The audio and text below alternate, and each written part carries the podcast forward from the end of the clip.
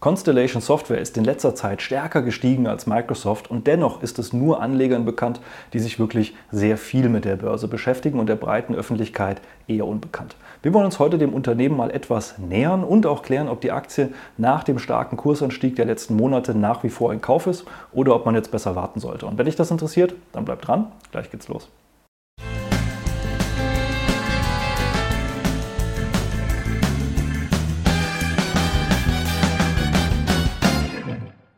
Hallo und herzlich willkommen auf meinem Kanal. Mein Name ist Maximilian Gamperling und wir sprechen heute mal über die Aktie von Constellation Software, ein Unternehmen, das sogar Microsoft die letzten Jahre hinter sich gelassen hat und auch viele andere Tech-Konzerne, über die viel gesprochen wird, während dieses Unternehmen durchaus ein interessanter Investment Case aus vielerlei Hinsicht ist, aber eher nur eingefleischten Börsianern dann wirklich bekannt.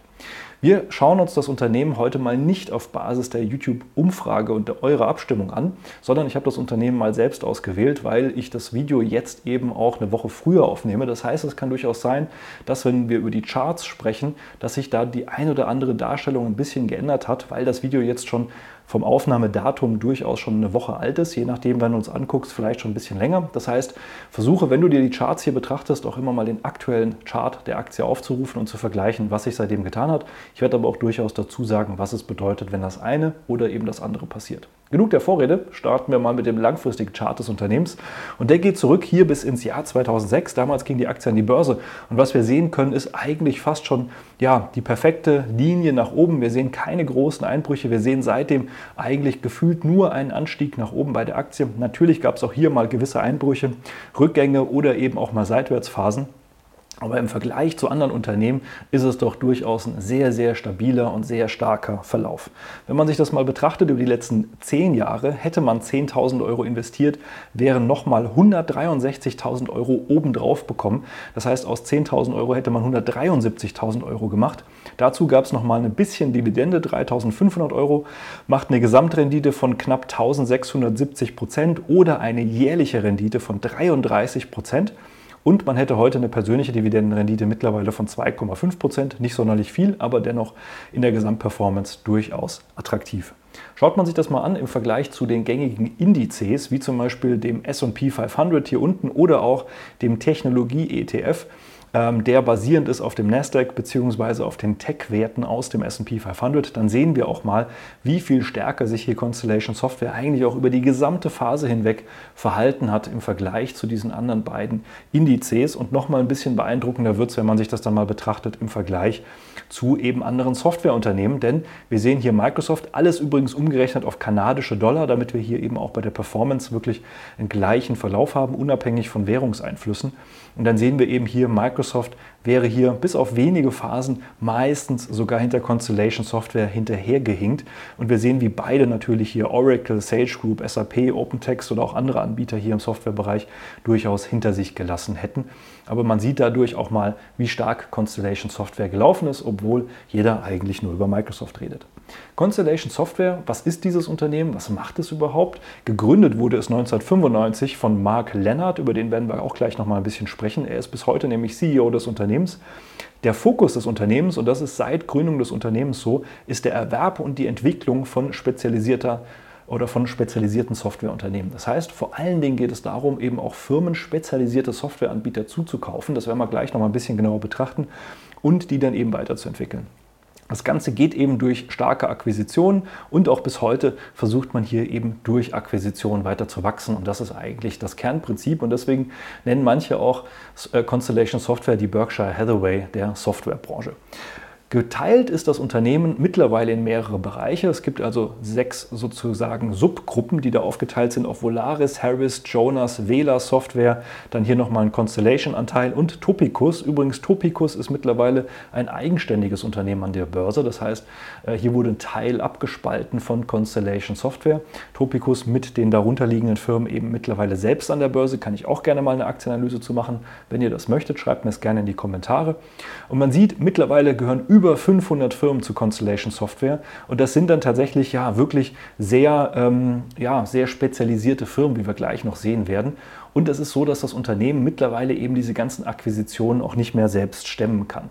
Früher war es eben so, dass diese ganzen Akquisitionen, und man sieht hier von Jahr zu Jahr aufgelistet, wie viele Akquisitionen getätigt worden sind. Man sieht hier die Number von Deals. Am Anfang waren das mal so 20, 13, 35, 30 pro Jahr, also schon eine ordentliche Anzahl. Die wurde am Anfang eben noch durch Constellation Software selbst gemacht.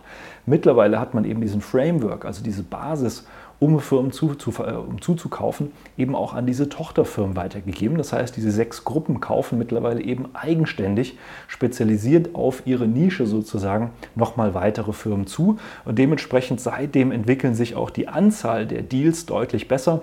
Das heißt, ähnlich wie Berkshire Hathaway das macht, oben gibt es eine sehr kleine Gruppe, die die Holding sozusagen betreibt.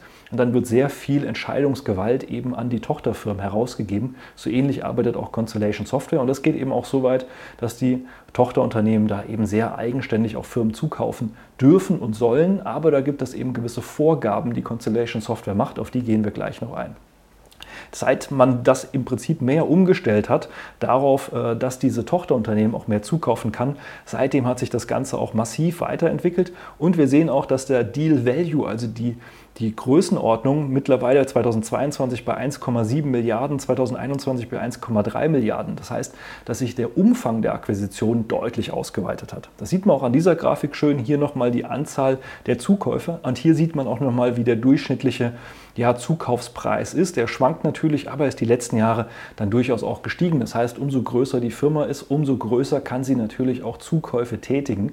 Und zum Beispiel ein großer Zukauf bzw. der größte Zukauf der Unternehmensgeschichte, der war letztes Jahr mit RBC Capital.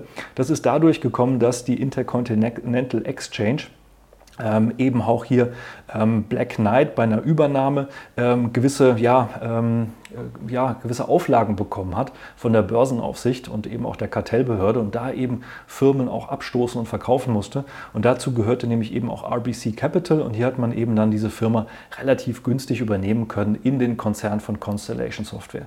Das heißt, mittlerweile ist das Unternehmen eben durch die großen Cashflows, durch die Tochterunternehmen, die sie haben, so aufgestellt, dass sie auch immer mehr große Akquisitionen tätigen können. Und sie kaufen aber nach wie vor auch sehr viele kleine Unternehmen. Man kann auf der Webseite tatsächlich recht recht öffentlich nachlesen, was die Kriterien sind, was für Unternehmen man eigentlich kaufen möchte bei Constellation Software. Und es fängt eigentlich schon dabei an, dass ein Umsatz von 5 Millionen Dollar im Jahr oder ein EBITDA, also der Gewinn vor ähm, Steuern und vor Zinsen, über einer Million liegen sollte und natürlich vor Abschreibungen. Äh, der sollte wenigstens über einer Million liegen. Das heißt, wir sehen hier, dass es schon relativ viele kleine Firmen auch gibt, die da für einen Zukauf in Frage kämen. Und dann fragt man sich natürlich, naja, gibt es überhaupt so viele kleine spezialisierte Softwareunternehmen? Wie soll denn eine Firma da tatsächlich so groß weiter wachsen? Aber wenn man mal ein bisschen genauer auf sich herum schaut, und mal ein bisschen mehr betrachtet, welche Software man denn so benutzt, dann merkt man vielleicht auch, wie viele auch kleine Softwareunternehmen es gibt. Alleine das, was ich jetzt hier für diese Präsentation zum Beispiel schon nutze, ja, die Präsentationssoftware an sich ist Keynote von Apple, das ist keine kleine Firma, aber die Charts, die ich hier zum Teil benutze, zum Beispiel von TradingView, das ist ein spezialisiertes Softwareunternehmen für die Darstellung von Charts, von Kursdarstellungen oder auch der Aktienfinder für die fundamentale Datendarstellung. Es gibt eben auch viele andere Anbieter wie Guru, Focus, Airbus oder andere, die durchaus sicherlich ihre, ja, vielleicht auch Millionen Gewinn machen im Jahr oder eben auch 5 Millionen Umsatz, die aber sehr spezialisiert sind. Und so gibt es in vielen, vielen Bereichen, auch zum Beispiel bei der Fotobearbeitung ähm, oder Videobearbeitung und mittlerweile auch immer mehr durch solche künstliche Intelligenzlösungen, Tools, die eben aus dem Boden sprießen, sehr spezialisierte Softwarelösungen. Zum Beispiel, wenn ich Termine vereinbare mit äh, Kunden, dann nutze ich eine Software, die nennt sich Calendly. Damit kann man eben dann Termine koordinieren und planen. Auch das eben ein spezialisiertes Softwareunternehmen, die nur diese eine Sache machen. Und ich habe in meinem Unternehmen mittlerweile wahrscheinlich zehn unterschiedliche Softwareprodukte und Tools, die ich nutze die ich einzeln, alle einzeln bezahle, weil sie eben so spezialisiert sind und weil es eben Tools, die alles versuchen auf einmal zu machen, nie richtig tun und nie richtig funktionieren. Und das sind dann natürlich durchaus attraktive Akquisitionsobjekte von Constellation Software. Was machen Sie dann damit? Naja, Sie kaufen sie zu, Sie freuen sich über den zusätzlichen Cashflow, der es Ihnen ermöglicht, wieder weitere Firmen zu kaufen, aber Sie optimieren diese Firmen auch. Das heißt, Sie kaufen dann zum Beispiel, beziehungsweise Sie erhöhen zum Beispiel die Preise, Sie entwickeln das Ganze weiter. Das heißt, Sie haben natürlich sehr viel Erfahrung mit den anderen Firmen, die Sie gemacht haben. Oder die sie zugekauft haben. Das heißt, sie können da durchaus aus diesen Erfahrungen schöpfen, können die Firmen optimieren, können teilweise eben auch Synergien heben, aber vor allen Dingen können sie eben das Produkt weiterentwickeln und können eben auch durch die Preiserhöhung mehr Cashflows generieren und können dann eben hier eine gewisse Marktmacht auch erzielen, dadurch, dass sie weitere Firmen zukaufen. Das Ganze ist bisher sehr erfolgreich und wer jetzt vielleicht auch denkt, naja, wie weit kann das weitergehen, wenn man mal schaut, was sind denn die zehn äh, ja, wertvollsten Softwarefirmen der Welt, dann sieht man eben hier ist mittlerweile, und das ist jetzt Daten von 2022, nicht mehr ganz aktuell, aber durchaus relevant, dann sehen wir, ist hier schon Constellation Software auf Platz 8 und man sieht auch ServiceNow, ebenfalls ein sehr spezialisierter Softwareanbieter. VMware, mittlerweile ja aufgekauft von Broadcom, äh, eben auch ebenfalls ein sehr spezialisierter Softwareanbieter gewesen. Adobe ist eigentlich auch nichts anderes als ein sehr spezialisierter Softwareanbieter und es gibt noch viele, viele Unternehmen drunter. Wir sehen hier Red Hat, wir sehen Intuit, auch das ist ein sehr spezialisierter Softwareanbieter. Ähm, da sehen wir durchaus, wie viele Firmen es überhaupt in diesem Bereich geben kann und wie groß so eine Firma auch werden kann und wie viele Firmen da dazugehören können. Was sind jetzt so typische Akquisitionen und was sind so typische Produkte? Tatsächlich, man kommt wahrscheinlich eher seltener direkt in Kontakt damit. Man sieht zum Beispiel hier der Teil, der zu Volaris gehört, da ist vieles dabei, wie zum Beispiel ein Meat Management oder auch Transport, äh, Transportation, wir sehen hier auch ähm, Bildungsdienstleistungen, wir sehen Finanzservices, wir sehen Bibliotheksmanagement, Logistiksoftware. Und dann hier unter Harris gehören eher solche Healthcare-Produkte, zum Beispiel auch die Darstellung von Gesundheitstrends innerhalb von Krankenhäusern, gibt spezielle Software oder eben auch das Management von äh, Eigentum. Wir sehen hier Jonas, da gehört es dann eher so um Spa, Fitness, äh, Zahlungsabwicklung, Clubs und Ressorts. Da gehört zum Beispiel auch eine spezialisierte Software dazu für die Abwicklung von Feriencamps. In Amerika ist das ja auch ein größeres Business. Da braucht es dann auch wieder eine eigene Software dafür, wie man sowas gestaltet, koordiniert definiert, äh, plant und so weiter.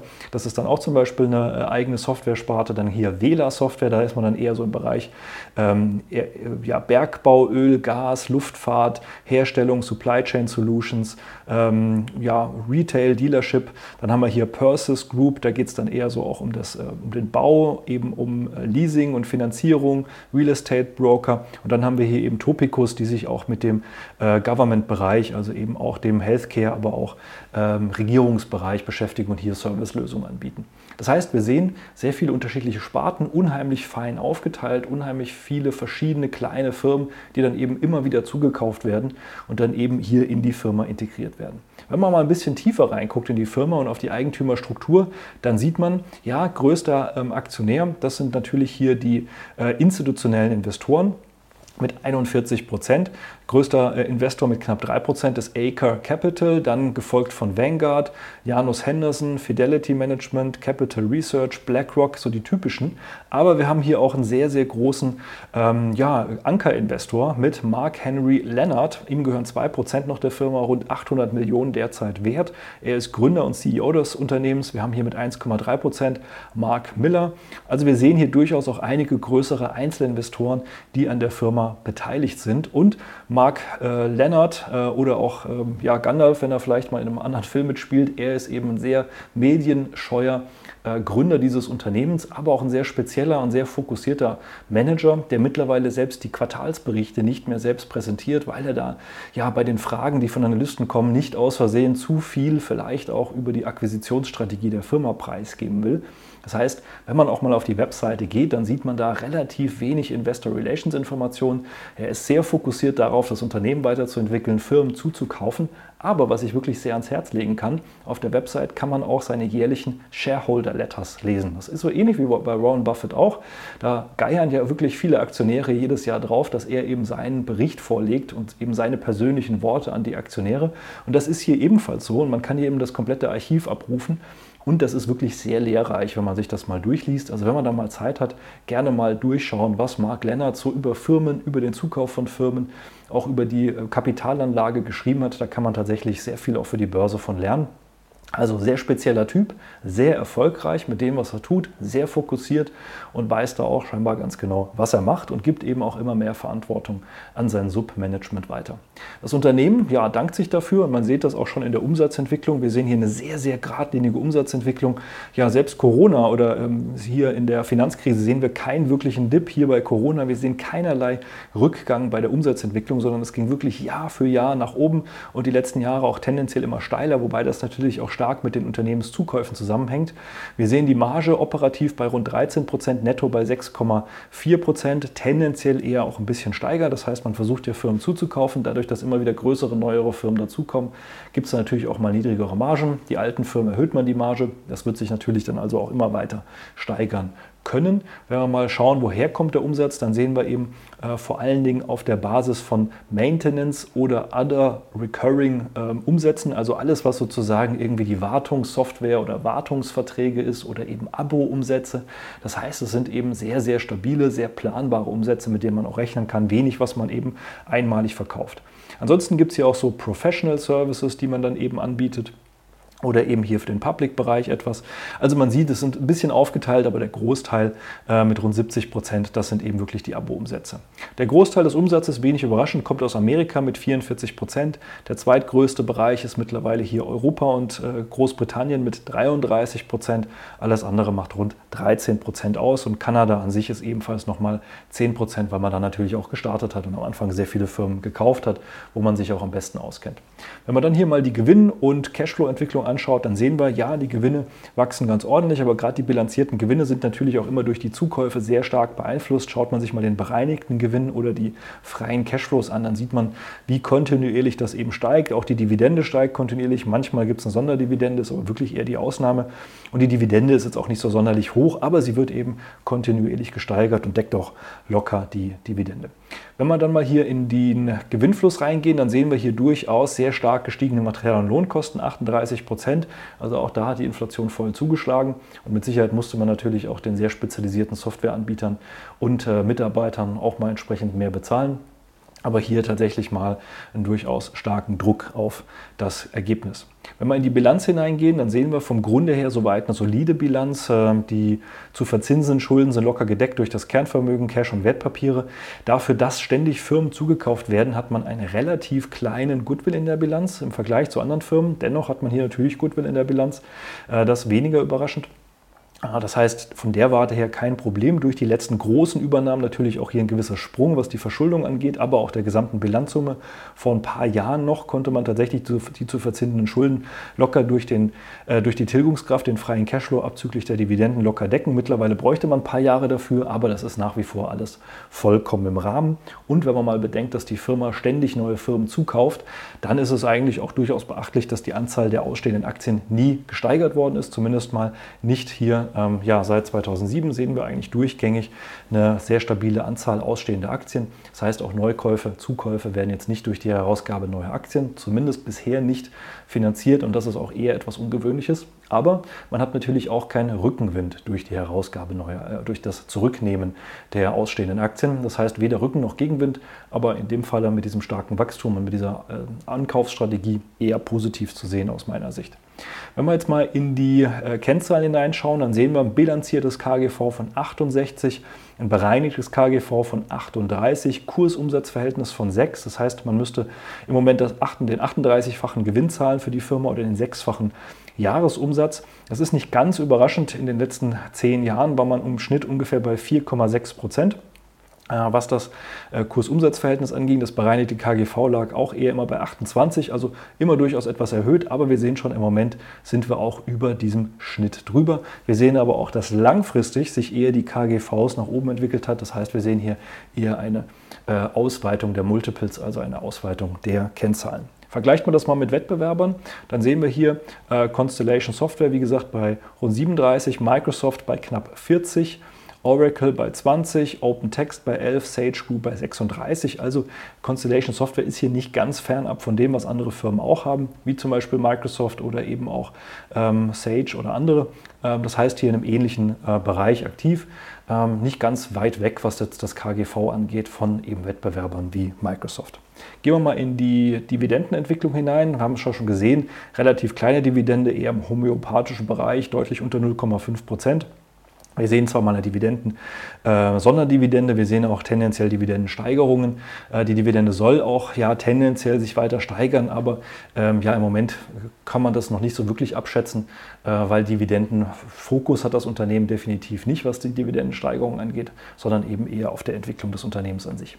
Gehen wir mal in die ersten Kennzahlen hinein, dann sehen wir hier den Piotrowski-Score äh, mit durchschnittlich 6 von 9. Wir sehen Abzug für die sinkende Liquidität, die sinkenden Margen und eben die sinkende Produktivität. Produktivität. Ansonsten mit 6 von 9, aber immer noch im grünen Bereich.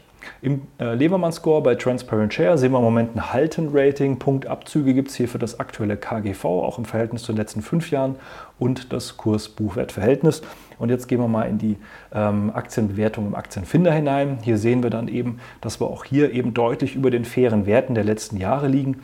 Ähm, wir haben gerade hier die letzten Monate nochmal einen richtigen Schub nach oben entwickelt. Vorher waren wir ungefähr im fairen Bereich. Bis äh, 2022, bis Ende 2022 waren wir auch mal unter den fairen Werten und jetzt gab es durchaus einen sehr, sehr starken Anstieg und Anschub und äh, seitdem sind wir jetzt eher ein bisschen drüber. Ähm, Stand heute hätte man laut Analystenprognosen Potenzial bis Ende 2025 von 11 Prozent pro Jahr oder 22 Prozent in Summe.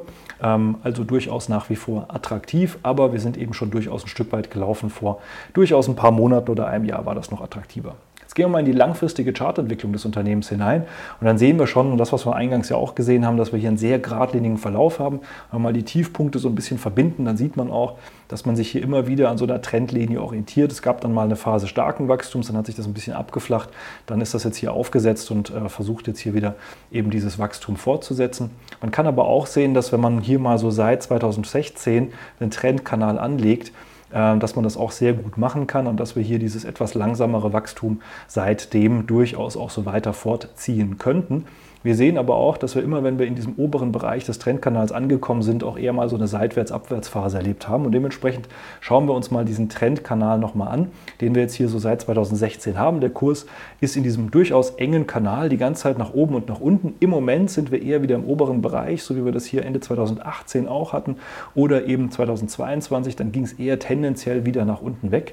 War aber nicht immer der Fall. Manchmal ist es durchaus in dem oberen Bereich hier entlang gelaufen und hat hier einfach weiter nach oben ja, sich entwickelt.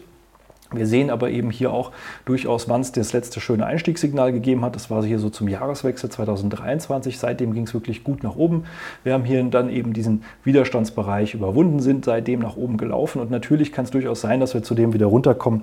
Aber dass wir jetzt hier nochmal unter diesen Trendkanal fallen, dann müsste schon tatsächlich sehr viel mehr passieren. Nichtsdestotrotz hier in diesem oberen Bereich, wo wir jetzt hier direkt oben an diesem Trendkanal äh, anstoßen, da haben wir in der Vergangenheit immer wieder gesehen, dass es Abgaben gegeben hat. Insofern insofern kann man da jetzt durchaus auch mal mit einer Investition noch abwarten. Da gibt es mit Sicherheit vielleicht noch mal eine bessere Einstiegsgelegenheit nach einer Korrektur.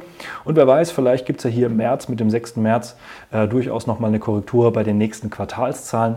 Der März ist ja meistens auch bekannt dafür, dass es durchaus noch mal Korrekturen gibt. Vielleicht ist das dieses Jahr auch der Fall und vielleicht ergibt sich dann eine bessere Einstiegsgelegenheit. Grundsätzlich aber durchaus eine lang, äh, langfristig interessante Aktie, an der ich auch selbst beteiligt bin zum aktuellen Stand. Ähm, aber man muss eben auch durchaus überlegen, wann man denn da reingeht in das Unternehmen, ob das auch für einen das Richtige ist, ob man das überhaupt greifen kann und ob man auch in eine kanadische Firma investieren will, weil die kanadische Quellensteuer, auch die muss man ja bedenken. Die ist äh, nicht ganz so kompliziert wie bei anderen äh, Ländern, die es zum Beispiel hier in Europa gibt. Je nachdem, bei welchem Broker man ist, wird das sogar automatisch selbst erledigt, aber das ist noch etwas, was man vielleicht mit bedenken sollte. Wenn ich solche Unternehmen oder auch andere Unternehmen, die ich mal in eigenen Analysen zuletzt vorgestellt hatte, wie Rollins oder Ultimate Freight, Tradeline mehr interessieren und du auch selber verstehen willst, wie du eher solche Firmen finden kannst als andere Unternehmen, melde dich gerne mal für eine kostenlose Strategiegespräch. Dann schauen wir uns an, wo du stehst, was die richtigen Unternehmen auch für dein Depot sein können, was die richtige Strategie für dich ist, ob und wie wir dir dabei weiterhelfen können. Und ansonsten hoffe ich, dieses Video hat dir schon interessante Einblicke gegeben. Falls ja, hinterlass mir gerne einen Daumen nach oben, abonniere den Kanal, falls noch nicht geschehen. Und ich freue mich, wenn wir uns im nächsten Video wiedersehen. Dir viel Erfolg an der Börse. Bis dahin, ciao.